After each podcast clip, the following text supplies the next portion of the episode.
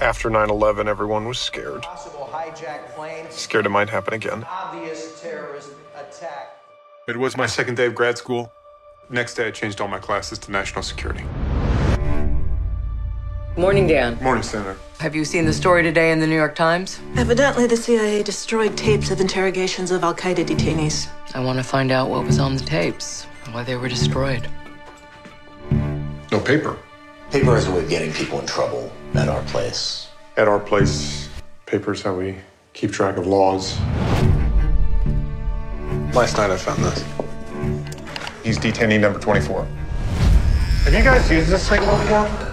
No, we watched your video. They waterboarded him 183 times. Everything they got from him was either a lie or something they already had. If it works, why do you need to do it 183 times? Maybe when the report comes out, people will finally see that. I vehemently disagree with the narrative here. The United States does not torture.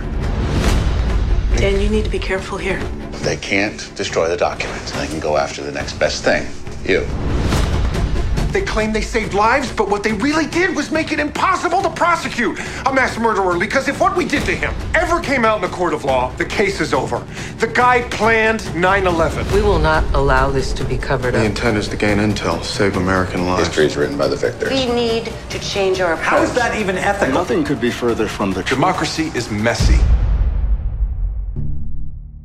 If the Times had your report, We would print it tomorrow. No.